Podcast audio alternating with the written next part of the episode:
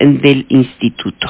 Eh, pues, bueno, después de tres sanciones a eh, Bartlett Jr. porque mintió, mintió, mintió, mintió, pues ahí lo tienes. Vamos ahora con Edna Jaime, directora general de México Evalúa. Edna, ¿cómo estás? Pues muy contenta de escucharte y de poder platicar contigo, Alicia de escuchar lo que dije de, de del IMSS, digo, bueno, cuando menos están intentando hacer algo.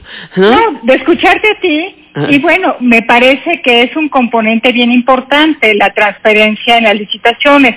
No es el único para lograr que el, que el IMSS o una entidad del Estado mexicano haga, haga compras que maximicen el valor, que maximicen su valor, pero me parece buena noticia. Bueno, a mí lo que me parece muy increíble fue lo que propusieron en la mañana, un mapa de vigilancia del Estado mexicano para dar seguimiento especialmente a... Eh, a Pemex y CFE, no porque se le quiera hacer una eh, digo, yo creo que hay que alertar sobre lo que está sucediendo, sobre todo en Pemex, ¿no?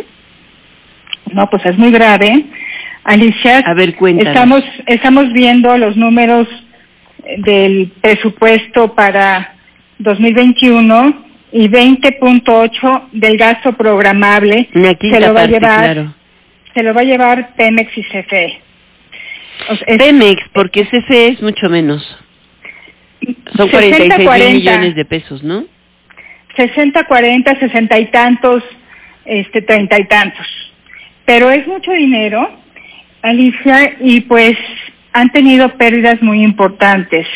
Las pérdidas registradas eh, sumaron aproximadamente 703 mil millones de pesos al primer semestre de este año. Ah.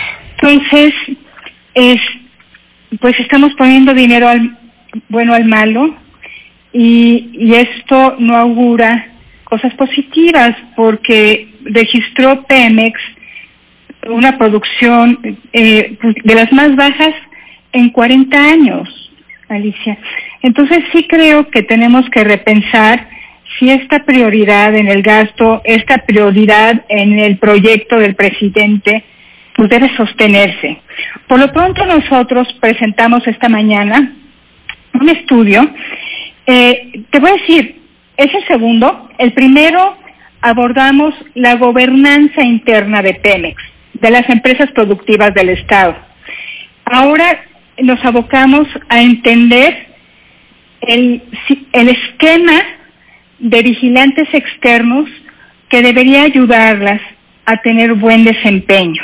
eh, tres ejes estudiamos en particular la propiedad, el Estado es el propietario de estas empresas, a través de qué mecanismos ejerce una política de propiedad, eh, encontramos que había dispersión, que no teníamos, que no tenemos el esquema idóneo, entonces proponemos algo para resolverlo.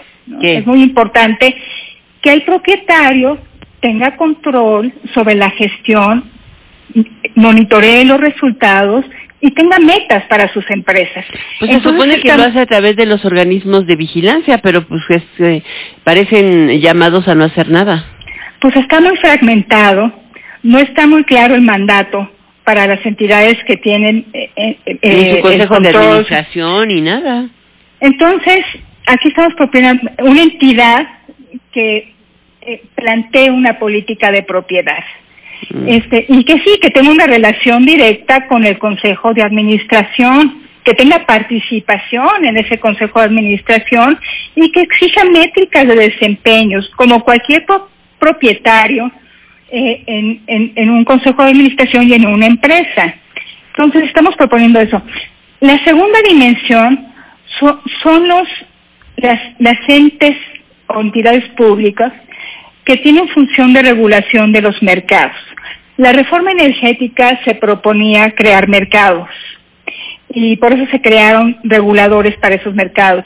Entonces lo que vemos es si estos reguladores realmente son imparciales, como deberían serlo, y no dan preferencia a algunos jugadores, en este caso a Pemex y CFE. Entonces, eh, pues si, encontramos que a partir de, la llegada del nuevo gobierno, si hay eh, pues eh, pues una orientación a, privilegiar a las empresas estatales en todos estos mercados, lo que puede generar incertidumbre y distorsionar los mercados si no tenemos buenos reguladores. La tercera dimensión es muy bonita porque revisamos aquellos entes públicos que tienen una función de vigilancia para hacer que estas empresas cumplan eh, eh, con un objetivo público, eh, para cuidar prácticas de compliance, de integridad, anticorrupción, pero también temas socioambientales. Entonces, esta dimensión me parece muy importante porque creo que las empresas productivas del Estado deben ser socialmente responsables y deben ser vigiladas para que trabajen con integridad. Entonces, este mapa son 17 instancias las que evaluamos en estas tres dimensiones. Creo que lo que nos marca o nos indica es lo complejo de tener empresas exitosas con propiedad estatal. Se puede, pero se necesitan arreglos muy complejos de gobernanza eh, al interior de la empresa y afuera de la empresa. Una empresa productiva del Estado está llamada a generar valor. Eh, su tránsito de paraestatales a empresas productivas justamente tenía esa racionalidad, que tuvieran eh, una motivación de rentabilidad, hacer las empresas modernas, con buenos procesos, con buena vigilancia, con marcos de gobernanza eh, efectivos. Lo que hemos visto, Alicia, es que pues este planteamiento ambicioso, atractivo, pues no se acabó de implementar. Mm. Y que las empresas nunca tuvieron estos esquemas de gobierno corporativo eficaces que las hicieran productivas, transparentes y que cumplieran con su, sus objetivos. Muy bien, pues yo creo que ese es uno de los temas bien importantes, el hecho de que, que pueda tener un objetivo claro. Pero, ay, Edna, sinceramente, eh, cuando uno ve el presupuesto, dices, eh, están planteando una plataforma de producción de 1.8 millones de barriles diarios. Es probable que sí la cumplan, porque el cierre, estaba viendo el cierre, no, el cierre de este trimestre, si tú lo tienes con petróleo crudo equivalente, que es lo que mide esa plataforma, traes 1.7 millones de barriles 100 mil millones de barriles los pueden incrementar, eso no es, eh, pero la realidad es que tenemos un yacimientos declinantes, decrecientes.